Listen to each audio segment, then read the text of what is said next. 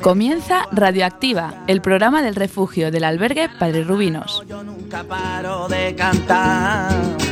Que a mí me llaman el descanso porque en invierno. Todos los jueves del mes podrás escucharnos de 6 a 7 de la tarde aquí en la emisora Quack FM. Recordamos que no podemos emitir por las ondas de FM, pero esperemos que pronto se pueda cambiar. Mientras tanto, nos puedes seguir en directo desde la página web www.quackfm.org. Con los bigotes señoriales que se pasean por Jerez. Que yo no tengo obligaciones y yo no tengo más que ver.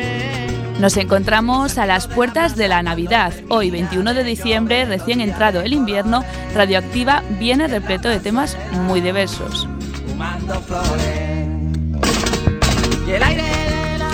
Tras el anterior programa especial dedicado a las personas sin hogar, este séptimo será en parte especial navideño.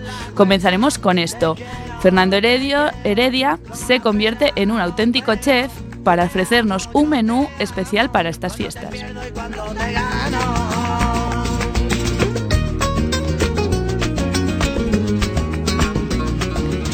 Por su parte, Ángel Pan sigue en su habitual sección, trayéndonos, como siempre, toda la actualidad deportiva. Pantalones pero los hilos no se amargan. Seguiremos con una entrevista a una asociación que hace una labor muy importante en la ciudad de Coruña y máxima en estas fechas, Cáritas. José Fernández será el encargado de hacer esta entrevista.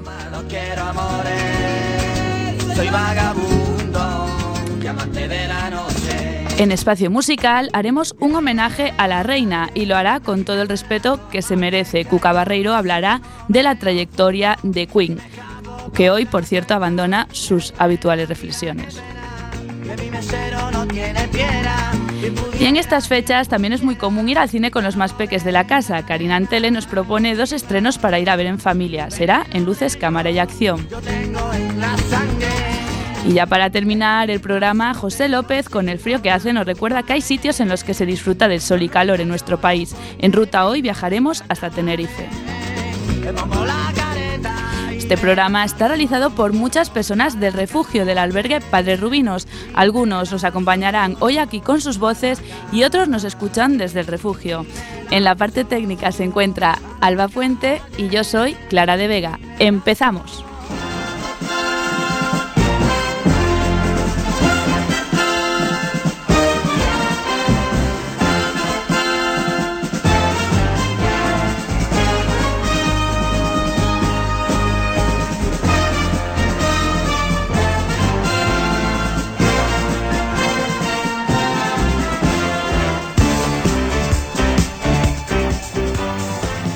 Pues arrancamos con el séptimo programa de Radioactiva. Con este frío prenavideño empezamos a presentar a nuestras personas, a nuestros colaboradores que nos van a acompañar durante todo este programa. Comenzamos por el fondo Cuca Barreiro. Muy buenas tardes. Hola, muy buenas tardes a todos. Muy buenas tardes y bienvenido José Fernández. Muy buenas tardes. Muy buenas tardes Ángel Pam. ¿Qué tal? Muy buenas tardes. Muy buenas tardes Ere- eh, Fernando Heredia. Buenas tardes a todas, todos. Feliz Navidad. Y muy buenas tardes Karina Antele. Hola, ¿qué tal? Muy buenas tardes a todos.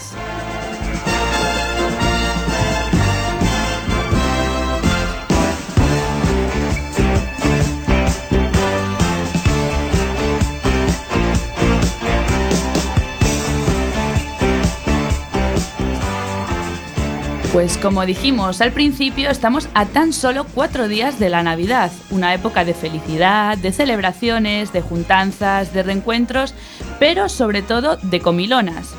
Esta tarde Fernando Heredia nos propone un exquisito menú para las personas que aún no sepan qué hacer para Nochebuena o para Navidad. Escuchad atentos y atentas y tomad nota de nuestro experto culinario.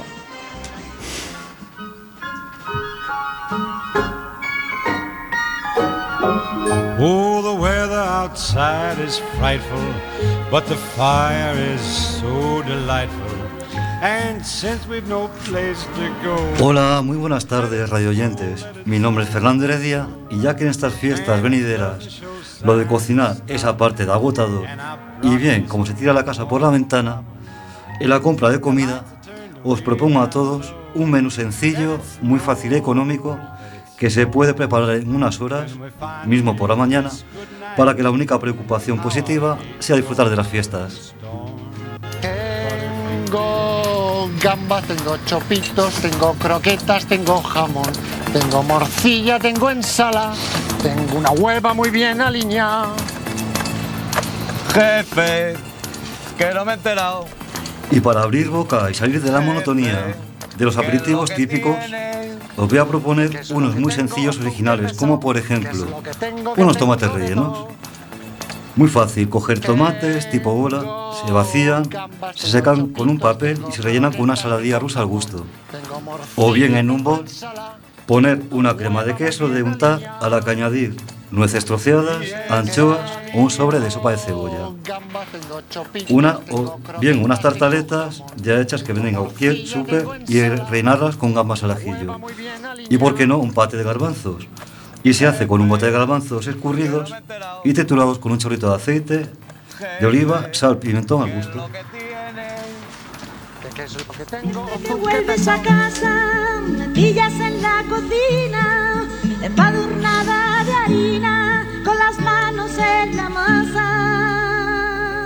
Niña, no ya que hemos tomado los aperitivos, ¿qué os parece como pla- plato fuerte un plato de carne y otro más ligerito de pescado? El plato de carne es el siguiente. Se pone en una fuente honda, tipo ensaladera, una pieza de carne para asar con zanahoria, porro, apio, cebolla, todo- todas ellas peladas y cortadas en trocitos. Y se cubre todo ello con vino durante una noche. Al día siguiente se sacan las verduras y se ponen en una fuente de horno, con un poquito de aceite. Encima la carne sellada al fuego fuerte, para que obviamente no pierda el jugo y se quede seca. Y se mete al horno precalentado. Ir mojando de vez en cuando con la mitad del vino. Mientras tanto, reducir el vino restante a la mitad y reservar. Cuando la carne esté asada, se saca y se pone en una fuente, se sacan las verduras, sin aceite se trituran con el vino reducido, se cuela la salsa y se disuelve con una cucharadita de maicena y se pone al fuego hasta que espese.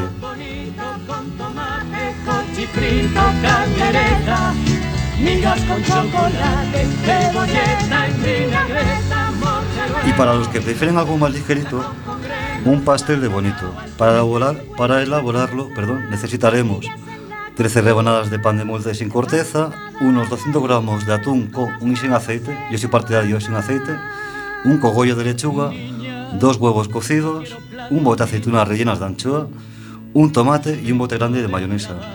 Y esta es la elaboración. En un bol se pone troceados finamente el cogollo de tomate, el cogollo, el tomate, los huevos cocidos, las aceitunas, de las cuales guardaremos algunas para decorar, el atún escurrido y cuatro cucharadas de mayonesa hasta que esté todo bien mezclado. A continuación, forrar un molde con film de cocina, dejando que sobra- sobresalga por los lados para tapar. Se pone una capita de pan de molde en la base, a continuación una capa de relleno repartida de forma uniforme y se sigue poniendo una capita de pan relleno hasta terminar la última con pan de molde. Se tapa con el fin sobrante y se pone al frío mínimo una hora.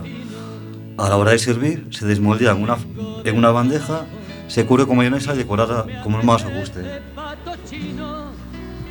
A ver si me alineas un gazpacho con su ajo y su pepino. Y como colofón a este rico menú, qué mejor para terminar con esta tarta de turrón y queso. Ideal para los golosos, me incluyo. Pues ingredientes son una tableta de turrón de Gijona, unos 600 mililitros de nata, para postres, una tarrina de queso crema, un tercio de una barra de mantequilla, un paquete de galletas digestive, dos sobres de cuajada, almendras, una tableta de chocolate balón y una cucharadita de cacao en polvo. La la elaboración más fácil imposible. Se trituran las galletas, se funde la mantequilla 30 minutos, perdón, 30 segundos en microondas y se mezclan ambas para poner el fondo en un molde y se refrigera. El relleno es muy fácil, se pone la nata a hervir, perdón, a calentar, se añade queso para fundirlo con la nata y se añade el turrón en trocitos ah, y remover 2-3 minutos hasta que esté uniforme la mezcla. Se bate todo muy bien para que no queden grumos, se añade el azúcar y los sobres de cuajada. Se remueven unos 2 minutillos, se vierte, se vierte en el molde, se atempera unos 15 minutos y se refrigera mínimo 2 horas o bien hasta que esté cuajado.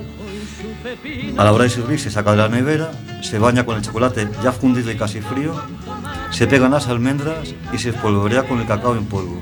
Se vuelve a meter a la nevera hasta la hora de servir. Buen provecho. La con congrelos, bacalao al fil y un poquito perejil. Chiquillo, Pues muchísimas gracias Fernando por ofrecernos estas alternativas para un menú de eso, como decíamos, Nochebuena, Navidad, fin de año, Reyes, bueno, tenéis para elegir todas las fiestas que, que están por venir. Y seguro que muchos y muchos de nuestros radioyentes anotaron estas ideas que, que expresaste, yo incluida. y bueno, seguimos en Radioactiva, el programa del refugio del albergue Padre Rubinos. Son las 6 y 11 minutos. Estamos en directo en Cuac FM. A continuación, Ángel Pan nos trae la actualidad deportiva.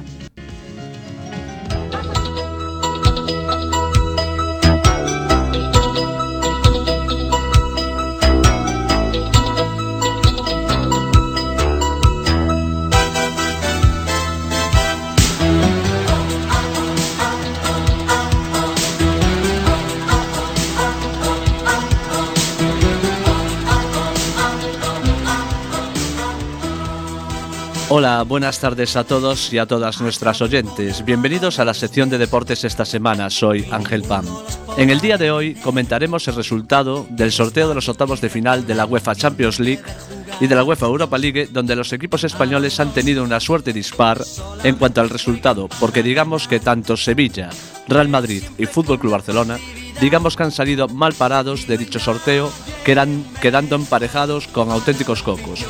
Seguidamente hablaremos del Campeonato del Mundo de Balonmano Femenino, donde las guerreras, es decir, la selección española, ha quedado eliminada en octavos de final con la selección noruega, que es la actual campeona mundial y olímpica. Y finalizaremos con un hecho insólito que por fin se ha hecho realidad. Se trata de la alterofilia, donde la española Lidia Valentín se ha proclamado campeona del mundo en la categoría de 75 kilos, alcanzando un sueño que perseguía desde los Juegos Olímpicos de Río de Janeiro.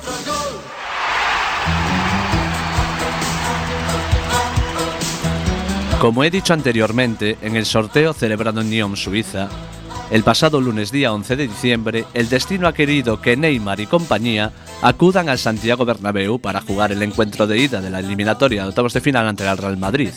Dicha eliminatoria tiene su morbo, ya que se llegó a rumorear que Neymar podría ser fichado en el mes de enero por el club, eh, por el club merengue, pero del dicho al hecho hay un... ya se sabe.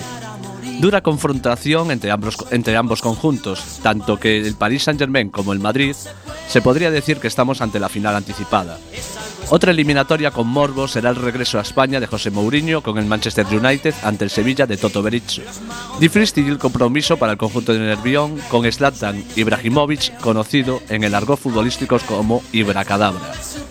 Por su parte, el conjunto culé viajará hasta Londres para jugar de nuevo ante el Chelsea, una eliminatoria que puede tener a sabor a venganza, ya que el conjunto de Stamford Bridge no olvida que el robo que el árbitro noruego Tom Henning Orrebo efectuó el día que Andrés Iniesta clasificó a los Blaugranas con un golazo en el último minuto y que llevó a Pep Guardiola a realizar la carrera más vista en el mundo celebrando dicho tanto.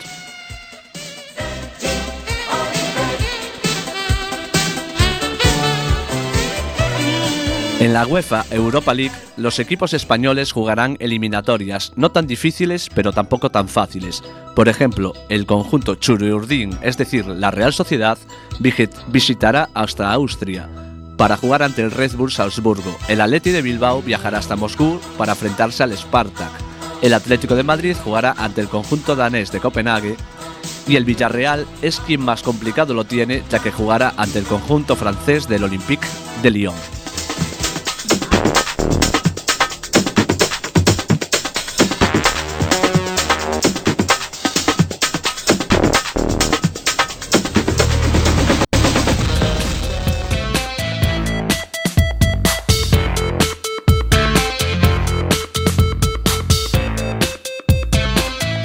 Dejando de lado el deporte rey por antonomasia, en otro orden de cosas, la selección española de balonmano femenino ha estado disputando en Alemania el campeonato del mundo de dicha modalidad deportiva, quedando encuadrada en el grupo A con las selecciones de Francia, Rumanía, Eslovenia, Angola y Paraguay, quedando en esta primera fase tercera, con lo que su cruce de octavos de final fue ante la selección noruega, quien a pesar del resultado final en este partido por el, por el tanteo de 23 goles a 31, las guerreras, que es el apodo con el que se conoce a la selección española, no dio su brazo a torcer hasta mediado el segundo tiempo.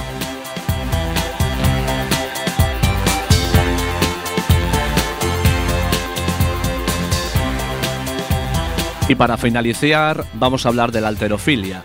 La española Lidia Valentín ha quedado recientemente campeona del mundo de la categoría de 75 kilos en el campeonato celebrado en la ciudad de Chiang Mai, en, Tailandia. La levantadora ponferradina consiguió la medalla de oro tras levantar 118 kilos en arrancada y 140 kilos en dos tiempos para hacer un total de 258 kilos. Decir que a Lidia Valentín está pendiente de resolución de la medalla de oro en los Juegos de Río de Janeiro del año 2016, en el que quedó tercera clasificada, pero por causas de dopaje es posible que la nombren campeona olímpica de su categoría. Hasta aquí la información deportiva esta semana. Un saludo cordial y buenas tardes. Y feliz Navidad a todos.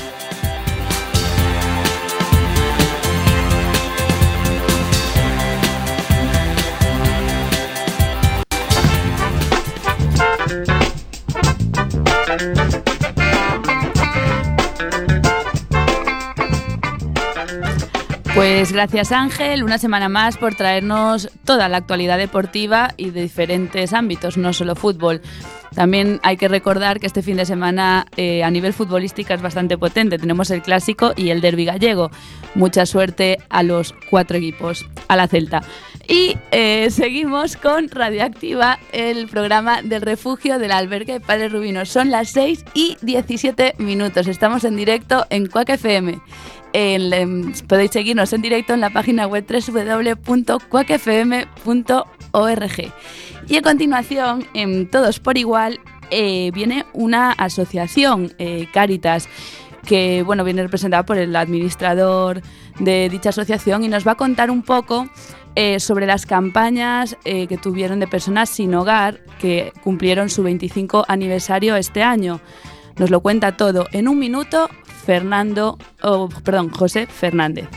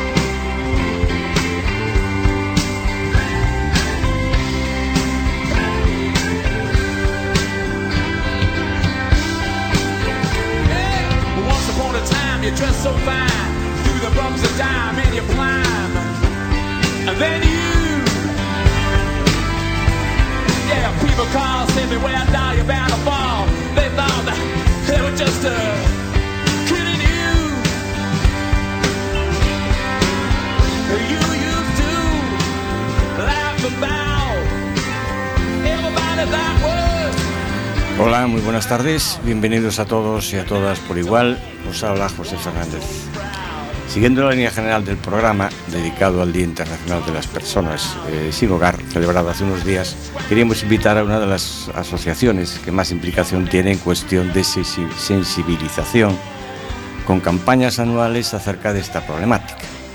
Eh, para esta entrevista tenemos el placer de tener con nosotros eh, al administrador de Caritas Interparroquial, don José Luis Aboal. Muy buenas tardes.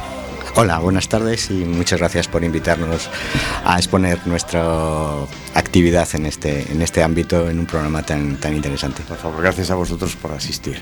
Eh, la primera pregunta. este año estáis celebrando los 25 años de campañas de sensibilización con motivo del Día de las Personas sin Hogar. ¿Cuál es el balance de estos, más o menos, de estos años? Bien, nosotros consideramos que es un balance bueno, es un balance positivo. La verdad es que ya son 25 años en el que en un determinado momento, en un determinado momento del año, eh, hay un un parón como, como otros que hay, como un Día Mundial del Cáncer, Día Mundial de cualquier otro de las actividades y es el Día Mundial no de las personas sin hogar. Yo creo que este es un, hito ¿no? que hay que seguirlo manteniendo, que es un momento de sensibilización de, la población ¿no? y que nos parece importante ¿no? que desde el año 92 que, que- que iniciamos eh, el proyecto de, de las campañas siga con ello. Eh, una pregunta así un poco más. eh, ¿Cuál crees usted que... Tú, mejor. Sí, por ¿Cuál favor. es el grado de incidencia de estas campañas en la sociedad eh, actual? Eso siempre es difícil de, de valorar, ¿no? Pero yo creo que, que hay una serie de, de aspectos que, que sí que pueden ser interesantes, ¿no? Uno de ellos es el cambio de los conceptos, ¿no? Hablar de sin techo a pasar a hablar sin hogar, yo creo que es un tema muy importante, ¿no? Estamos eh, ya eh, viendo otras cosas, ¿no? Otro es el tema de trabajar en red, es decir, eh, el hecho de mover una campaña y varias organizaciones moverse al mismo tiempo, eso es importante. Y por último, eh, eh, mejorar el conocimiento. Yo creo que para que los problemas se, se, puedan resolver es, es bueno aumentar el conocimiento de la población de cómo es el problema, cuál es el problema, cuáles son las causas, cómo se puede resolver. Entonces, en ese ámbito yo creo que es, es importante. La población, de acuerdo. ¿Y en las administraciones públicas? ¿Cómo responden? Las administraciones públicas, como siempre, eh, depende de muchos factores, ¿no? Pero yo creo que hay uno de los temas importantes con las campañas es que eh, las administraciones públicas en general son muy reactivas, no son proactivas. Es decir, si ven que la sociedad hay una demanda, no se mueven. Si no es difícil que se muevan. Entonces, cualquier campaña y cualquier eh, sistema de actividad así hace que en, por lo menos piensen y tengan que responder algo. Entonces es importante. Eh, cambiemos un poco, no de tema, pero sí de, de enfoque. Y hablemos de Cáritas en general y sobre todo presente y futuro de Cáritas en Coruña. ¿Qué labor destacarías hasta estos momentos más, más, más, más de Cáritas Coruña? Bien, Caritas Coruña yo creo que, que en la ciudad ¿no? Eh, ya es, es, es una organización que está bien valorada y, y es conocida. ¿no?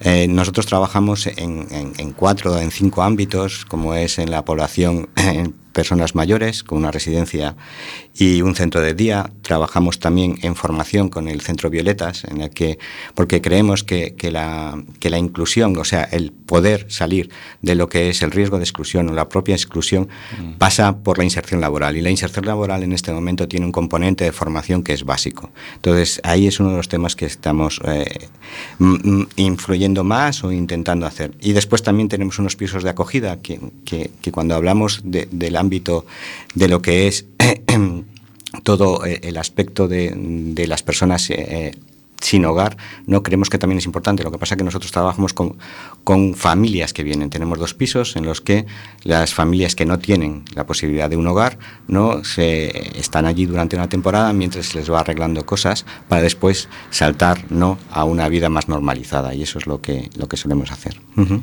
eh, una pregunta así un poco. De todos los proyectos eh, que llevan a cabo, ¿cuál está dando mm, no es mejores resultados, pero sí a lo mejor, o mejores o más resultados más espectaculares? Eh, eh, más que espectaculares, hay un proyecto que, que, que, hemos iniciado hace poco y que nos parecía que era un ámbito que, que no había mucho y es el tema de la infancia y juventud hemos iniciado un proyecto que se llama Familia Educa, ¿no? en el que se oferta a, a, niños, a chicos en edad escolar refuerzos, aquellos que no puedan ir a, algún sitio. Pero al mismo tiempo, este proyecto está unido con la Fundación Amigo, eh, que es una fundación que trabaja con, eh, eh, con chicos y adolescentes que tienen problemas de relación y de conflictos, violencia filio-paternal, es decir, eh, con lo cual, eh, a través de, este proyecto se identifican esos chicos que pueden tener ese problema, actúa esta fundación que tiene psicólogos y educadores sociales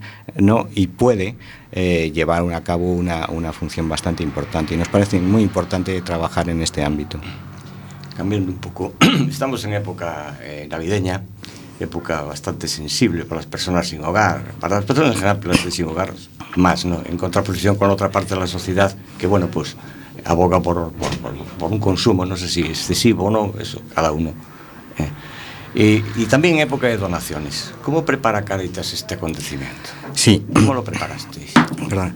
Eh, la verdad es que esto solemos prepararlo mucho porque es uno de los eh, momentos en los que la gente más solidaria se hace, ¿no? Eh, es el momento en el que da, con lo cual nosotros hacemos campaña especial, como si dijésemos Navidad, y hay un, un punto que aquí en Coruña es específico y es lo que es la campaña de juguetes. Nosotros nos encargamos de la campaña de juguetes porque a nivel de todas las organizaciones y de todos los sitios, ¿no? Eh, recogemos nosotros los juguetes y después preparamos los paquetes de juguetes para niños y se lo damos a, a bastantes niños. Entonces, todo esto es lo que ayuda en este momento. Y desde aquí, antes de que continuemos, perdona, si, si tenéis algún tipo de, mm, de reclamación de eso, ¿qué, qué, qué donaciones necesitáis más? Pues podéis comentar, aparte de juguetes, En este momento nosotros normalmente eh, estamos con los juguetes. con los juguetes. No, y después donaciones eh, en efectivo. La verdad es que es lo que seguimos recogiendo ropa, igual que, que, Que la- nosotros. que- que, eh, está todo el tema de la ropa. No, y en general también, pero no solemos ya trabajar con otras cosas, ¿no? En general siempre puede haber algunas donaciones de, cosas que... Pero la verdad es que mm, en este momento son juguetes. Tenemos otra campaña en septiembre que es de material escolar, es decir, eh, que es la otra que grande que tenemos. Y entonces lanzamos las campañas muy orientadas ¿no? a las necesidades que vemos, porque lo demás, ya según la necesidad de, las personas, pues ya orientamos el gasto hacia un sitio y para otro. Ujú. Eh, termina un año y empieza otro. Eh, ¿Hay alguna novedad, algún proyecto nuevo de cara al año que comienza o es más consolidación de ya de lo que, de lo que estáis Sí, haciendo? queremos consolidar los proyectos, sobre todo este de, que, que he comentado de, de Familia Educa, por otros sitios de la ciudad, en este momento solo está eh, en uno de los sitios. El- eh, hay otro programa que nos parece muy importante, que es el materno infantil. Con, tenemos unos voluntarios que son pediatras, ¿no? y a la gente y a las madres que, que con los niños se les da educación para la salud en- eh, y también se les facilita material de, de- para que cuidado de los niños. Pero está resultando muy bien porque las, las madres ¿no? vienen a ese como clases de educación eh, para la salud y salen bastante mm, encantadas y creemos que la actuación sobre los niños puede generar ¿no? unas personas como con más recursos. Yo quería, antes de terminar, hacer una pregunta. Eres un poco recién llegado a esta, a esta institución. Eh, ¿Qué es el balance de tu... ¿Qué tal como administrador en tu primer año de trabajo y el, el balance, entre comillas, de, de este primer año? Vamos a ver, de Caritas para mí ha sido, eh, bueno, independientemente que conocía, es eh, aumentar el conocimiento y descubrir, ¿no? Un- un- mucha gente, ¿no? Colaboradores, hay muchos voluntarios, ¿no? Que dedican mucho tiempo, como en otras organizaciones, ¿no? Eh, hay muchas actividades que no siempre son conocidas. Nosotros, o sea, tenemos eh, a nivel, aunque no, no comparado con, con Padres Rubinos, pero tenemos más de 50 personas contratadas ¿no? en cada uno de los, de los centros. Es mucha cantidad de, gente. Entonces, toda la gestión, como siempre, la gestión de personas es lo más complicado, ¿no? y en parte lo llevo. Y la gestión económica, bueno, pues uno va metiéndose en esos temas. Bien, pues eh, la entrevista toca su fin. Eh, queríamos eh, agradecerte a nivel de, en nombre de Padres Rubinos y en nombre personal nuestro, los que colaboramos en la radio, tu asistencia aquí y solo desearos una feliz Navidad, un feliz año y que sea, pues, si no mejor, por lo menos como hasta ahora para vosotros, para ti personalmente. Muy bien, muchísimas gracias por, por haberme invitado, por haber podido participar y desearos lo mismo. Unas felices fiestas y un fantástico año. Gracias. Pues muchísimas gracias por venir, José Luis. Y nosotros continuamos aquí en Radioactiva, el, el programa del Albergue Padres Rubinos. Son las 6 y 29. Seguimos en directo, espacio musical con Cuca Barreiro.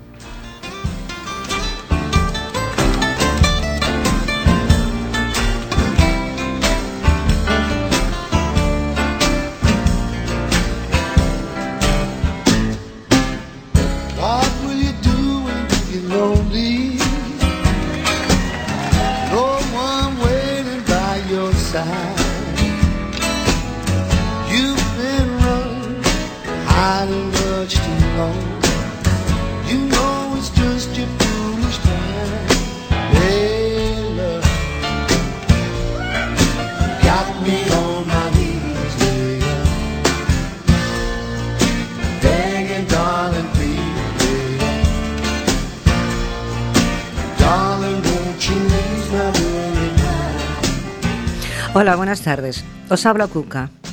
Hoy, en nuestro espacio musical, me gustaría rendir tributo a uno de los grandes genios del siglo XX.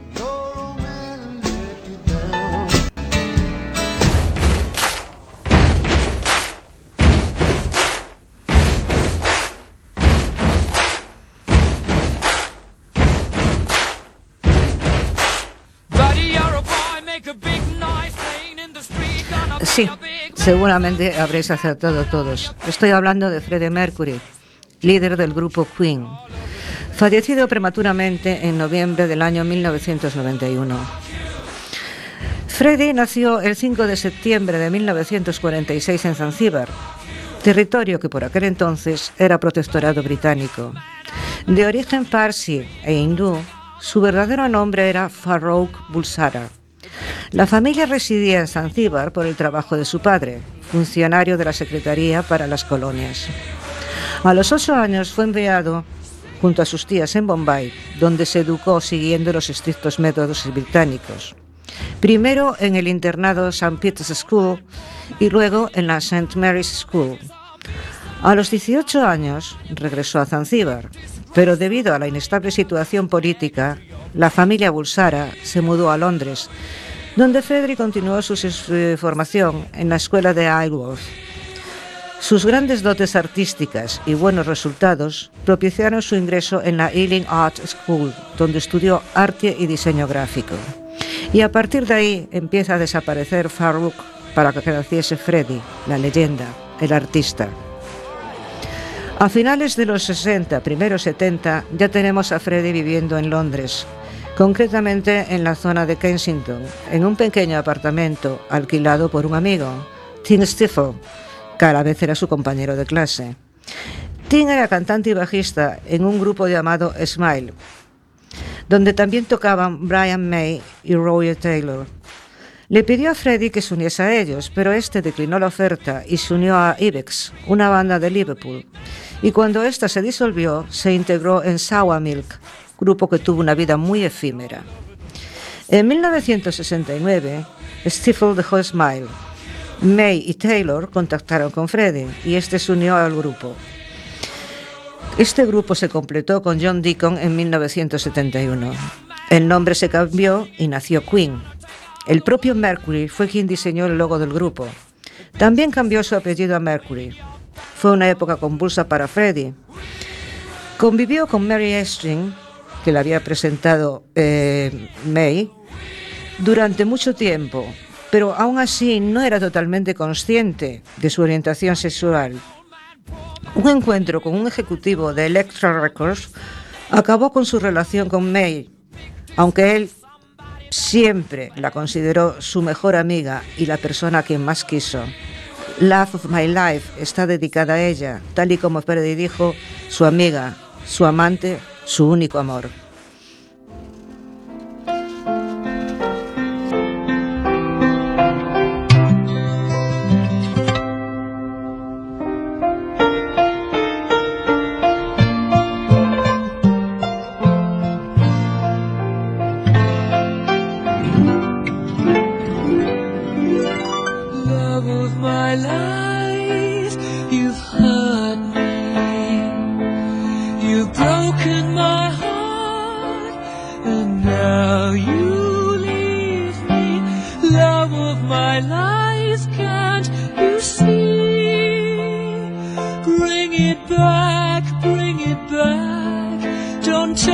It away from me because you don't know what it means to me.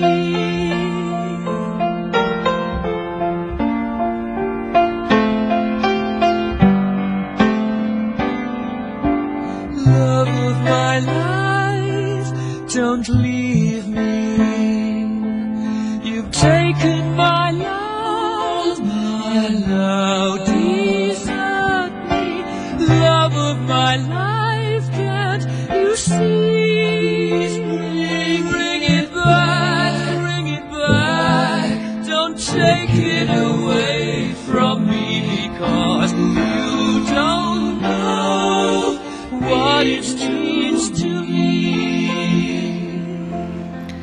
Fue a principios de la década de los 80 cuando Queen llegó a su apogeo. Aún sin dejar de lado la contribución de los demás miembros de la banda, es obvio que Queen era Freddie. Su dominio del escenario, su peculiar estilismo y su energía sin par hacía que las audiencias vibrasen. Es especialmente destacable su actuación en Wembley en el Live Aid, concierto organizado por Bob Geldof en 1985, y la anécdota de Elton John corriendo como un desesperado entre bastidores mientras que se cantaba Radio Gaga por todo el público recorrió el mundo.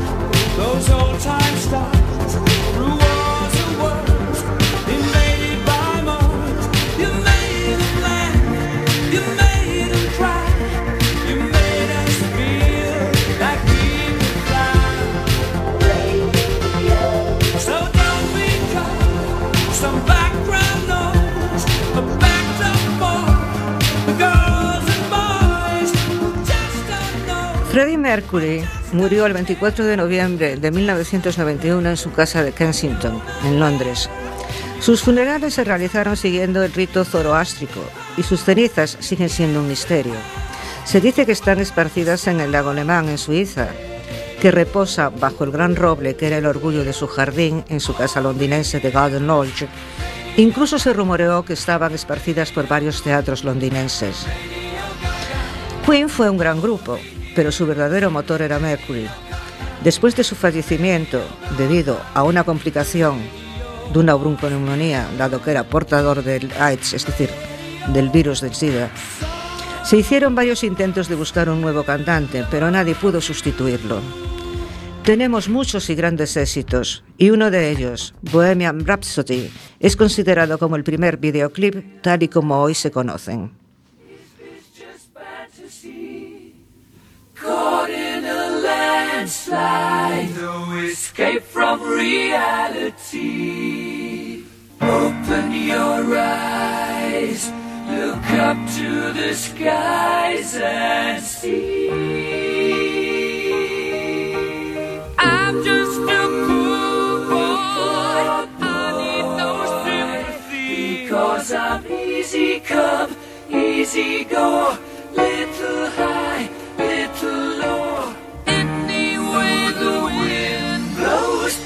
doesn't really matter to me. To me.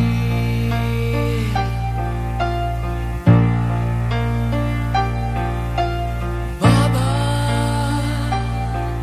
just killed a man, put a gun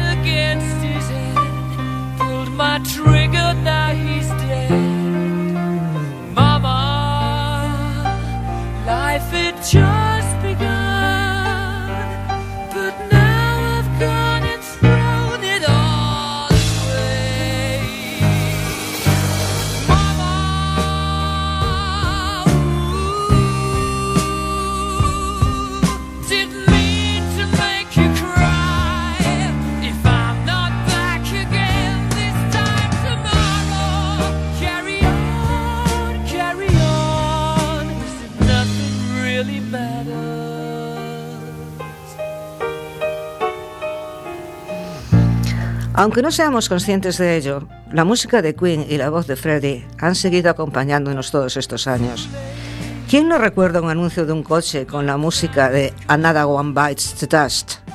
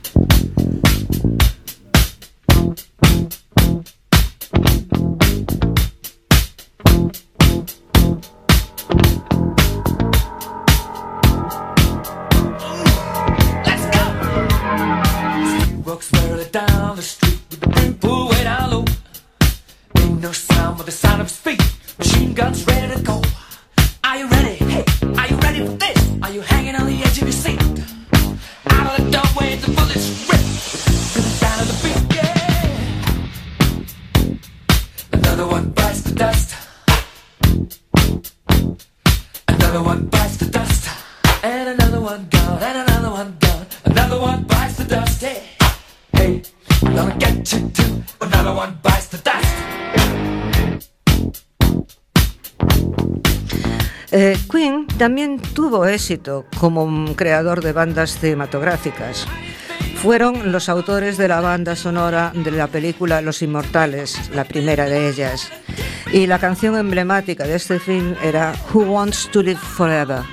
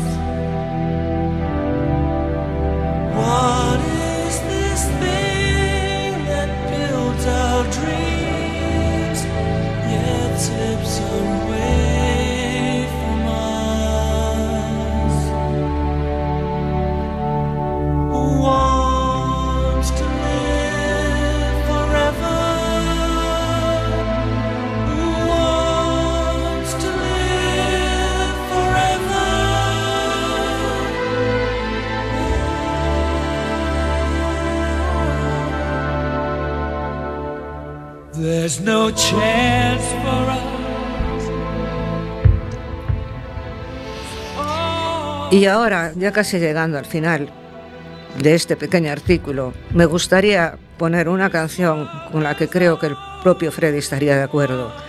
The show must go on, el espectáculo debe continuar.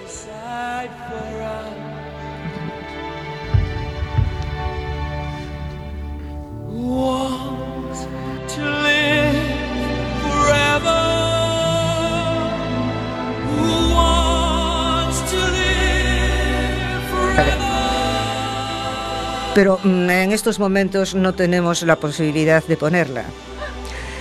Pero de todos modos podemos decir que la reina no ha muerto y que el espectáculo sí continúa. We are the champions. Nosotros somos los campeones. Sí, ellos fueron los campeones de toda una época. I've done my sentence, but committed no crime. And bad mistakes, I've made a few. I've had my shares and kicks in my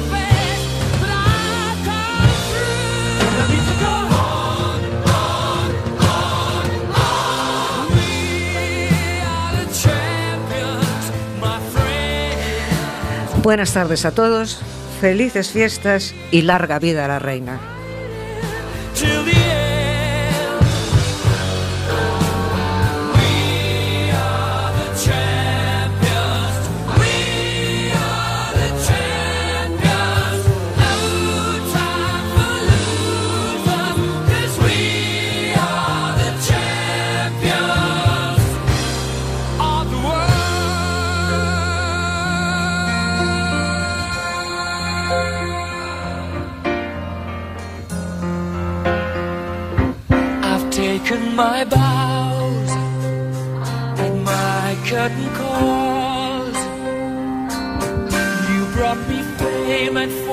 Everything that goes.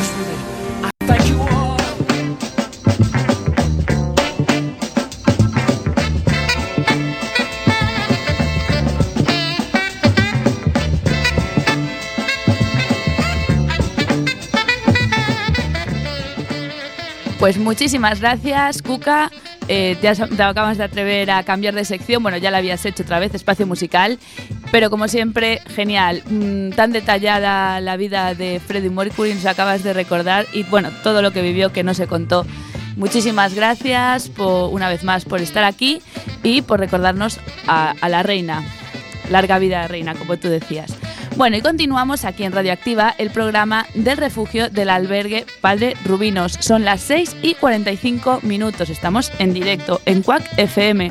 Recordad, ya no emitimos por, eh, por las ondas de la FM, pero sí por la página web www.quackfm.org.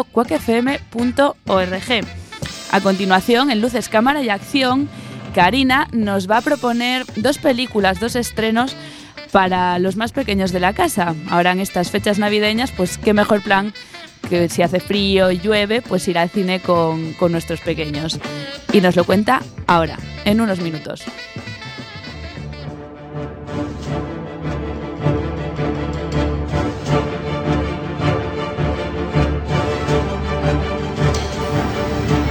Bienvenidos a la sección de Luces, Cámara y Acción. Mi nombre es Karina Antele y voy a leer algo que dejó preparado mi compañera Eva Ramos. Hablaré del estreno de dos películas de esta Navidad 2017, dedicado para los más pequeños de la casa y que los no tan pequeños también podrán disfrutar.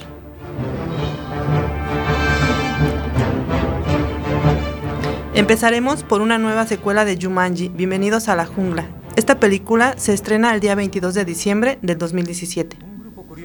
Bienvenidos a Expulsiones. Spencer, Bethany, Fritsch, Marta. Todos estáis aquí por una razón.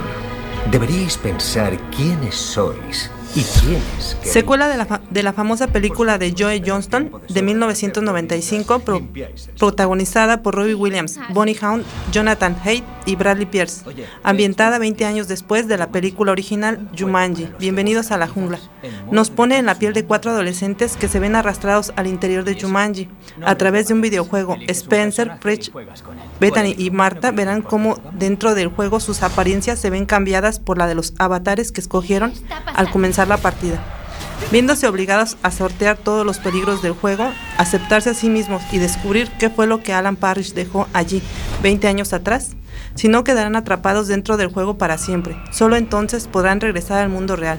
Dwayne Johnson, Jack Black, Kevin Hart y Karen Gillan, Nicholas, Nick Jonas protagonizan esta nueva entrega de Jumanji, que supone una importante actualización sobre la película original de 1995. ¿Y ella Y continuamos es, con Coco. Creo que el juego La película de estreno. Nos hemos transformado en los avatares que...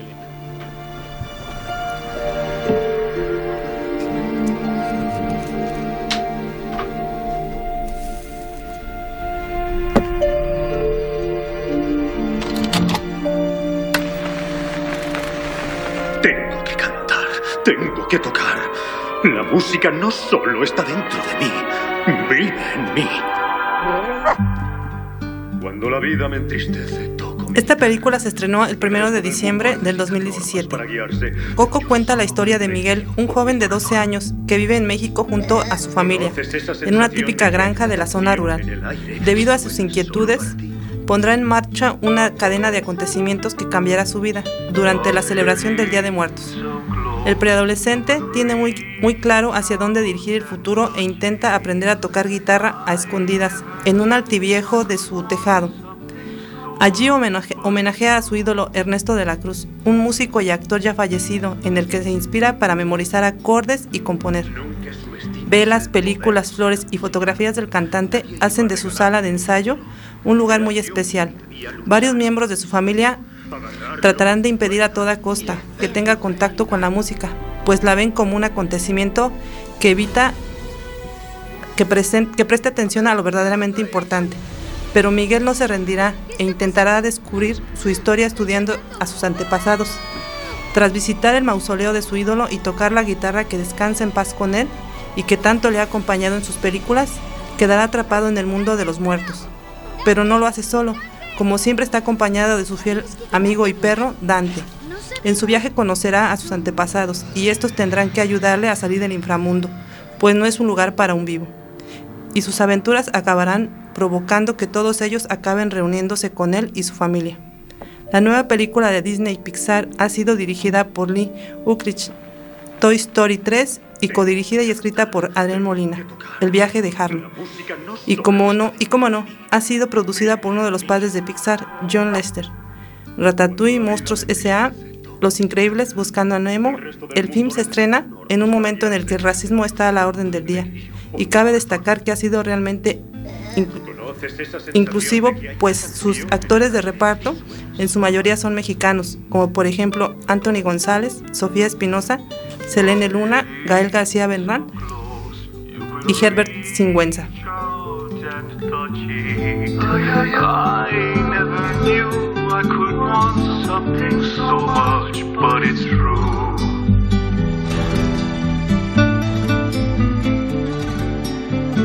Nunca subestimes el poder de la música. Nadie iba a regalar. Bueno, por esta semana hemos hablado de dos películas para los más pequeños de la casa y con todo esto me despido, dando las gracias a todas las personas que hacen posible el programa y mi más atento saludo a toda la gente que nos oye en el refugio. Gracias Clara por brindarme esta oportunidad. ¿Qué está pasando? Ah, ah, Estoy soñando.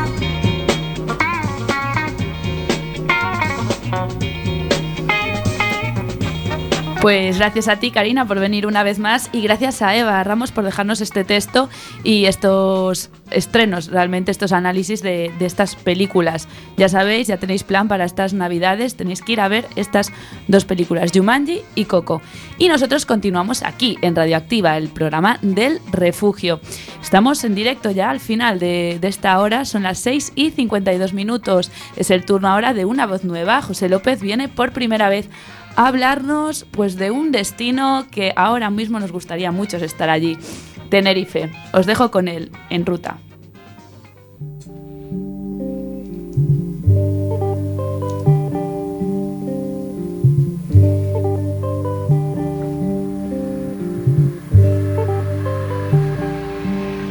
Bienvenidos a la sección En Ruta. Soy José Manuel López y voy a hablar de un viaje a Canarias, Tenerife.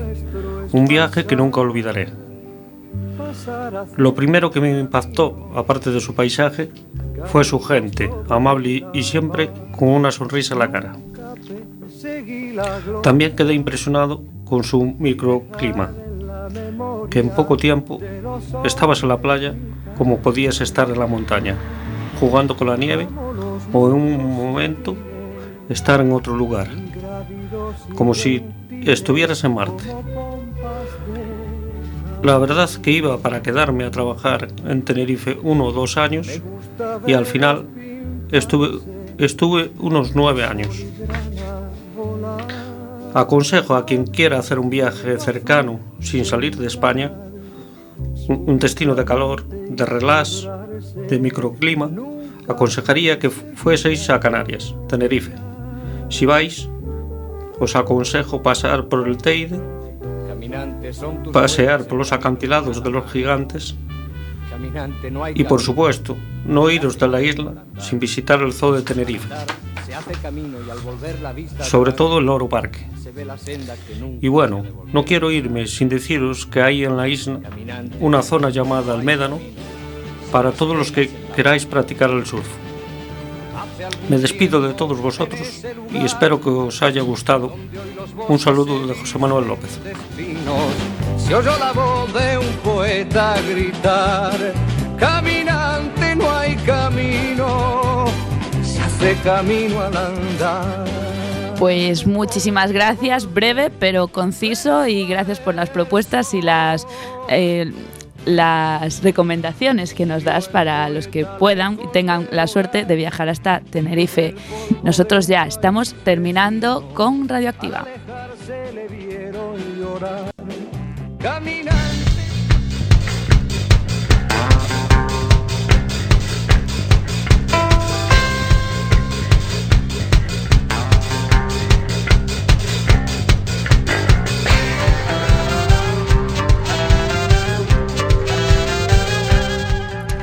Y llegamos al final del programa de este Radioactiva número 7.